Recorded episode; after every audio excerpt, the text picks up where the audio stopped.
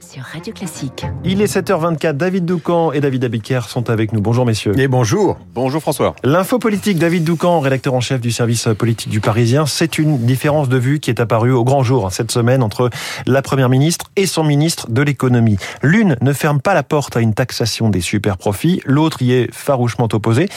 Que se passe-t-il, David, entre Elisabeth Borne et Bruno Le Maire? Il se passe deux choses. D'abord un désaccord de fond et d'autre part une confrontation politique. Le désaccord de fond ressemble à un clivage droite-gauche. Bruno Le Maire considère que la priorité, c'est surtout que les entreprises réalisent des profits, parce que quand il n'y a pas de profit, euh, il n'y a pas d'emploi. Elisabeth Borne, euh, qui a fait une partie de sa carrière dans des cabinets ministériels de gauche, pense, elle, que pour faire accepter les efforts qui seront demandés à chaque Français dans le cadre de la transition écologique, taxer les grandes entreprises, même si c'est démago et pas forcément efficace, euh, permettra de mmh. faire passer la pilule à tous les autres. Divergence stratégique donc, mais euh, aussi, disiez-vous, confrontation politique.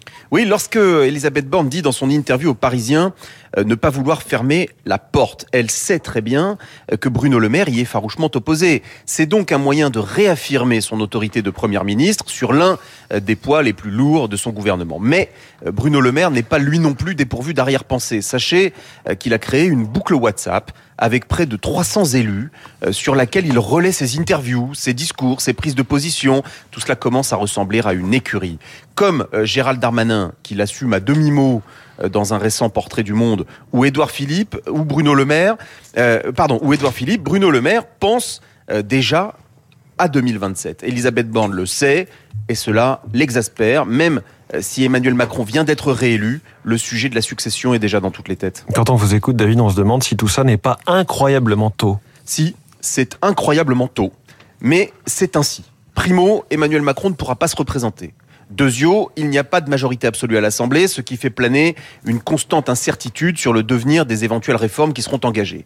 Paysage politique gazeux, avenir imprévisible, tout cela pousse les uns et les autres à poser des marqueurs pour la suite. Attention, toutefois à ne pas donner le sentiment aux Français que ces grandes manœuvres lancées si tôt euh, se font au détriment de l'action gouvernementale. L'info politique de David Doucan chaque matin à 7h25 sur Radio Classique et en podcast sur toutes vos applis et radioclassique.fr. David Abiker, on regarde la presse avec vous ce matin. Il y en a moins, mais c'est plus cher. Quand les marques rétrécissent leurs produits, portions plus petites, moins de liquide dans une bouteille et prix inchangé voire augmenté, c'est la une du Parisien aujourd'hui en France. Le Conseil de la refondation nationale va lui aussi ressembler à une bouteille moins rempli que prévu. Et Macron peine à l'installer. C'est cette fois la une du Figaro.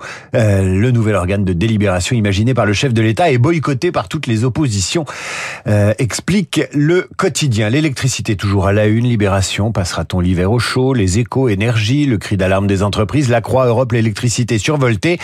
Catherine Deneuve triomphe, elle, triomphe et mystère. C'est enfin la une de match cette semaine. Merci beaucoup David Abiker. Vous revenez tout à l'heure à 8h30 pour votre revue de presse complète. Bonjour Renaud Blanc. Bonjour François Geffrier. La matinale de Radio Classique avec vous jusqu'à 9h. Au programme ce matin. Et le général Pellistrandi à 8h15. Jérôme Pellistrandi pour faire le point sur le conflit entre l'Ukraine et la Russie. On est entré dans le septième mois de guerre. Qui aujourd'hui a véritablement l'avantage? Peut-il y avoir une solution à court terme à ce conflit? Ou se dirige-t-on vers une guerre longue qui va s'intensifier avant l'hiver?